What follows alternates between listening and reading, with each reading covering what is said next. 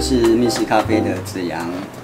一开始在啊、台北密室咖啡周边其实有很多的老房子，可这些老房子与其他地方不同的在于，都是一些官舍或是一些日式的宿舍，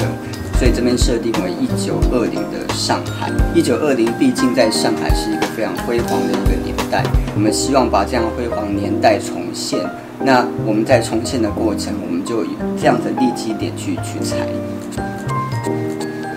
刚开始成立密室咖啡的时候，其实是一个很单纯的一个初心，就是希望有一个空间是可以让一些朋友们大家在这个地方可以一起相聚，所以希望可以啊，经由我认识的朋友以及不认识的朋友，大家到这个地方来的时候，大家可以彼此啊很好的一个交流，变成一个艺文的沙龙的空间。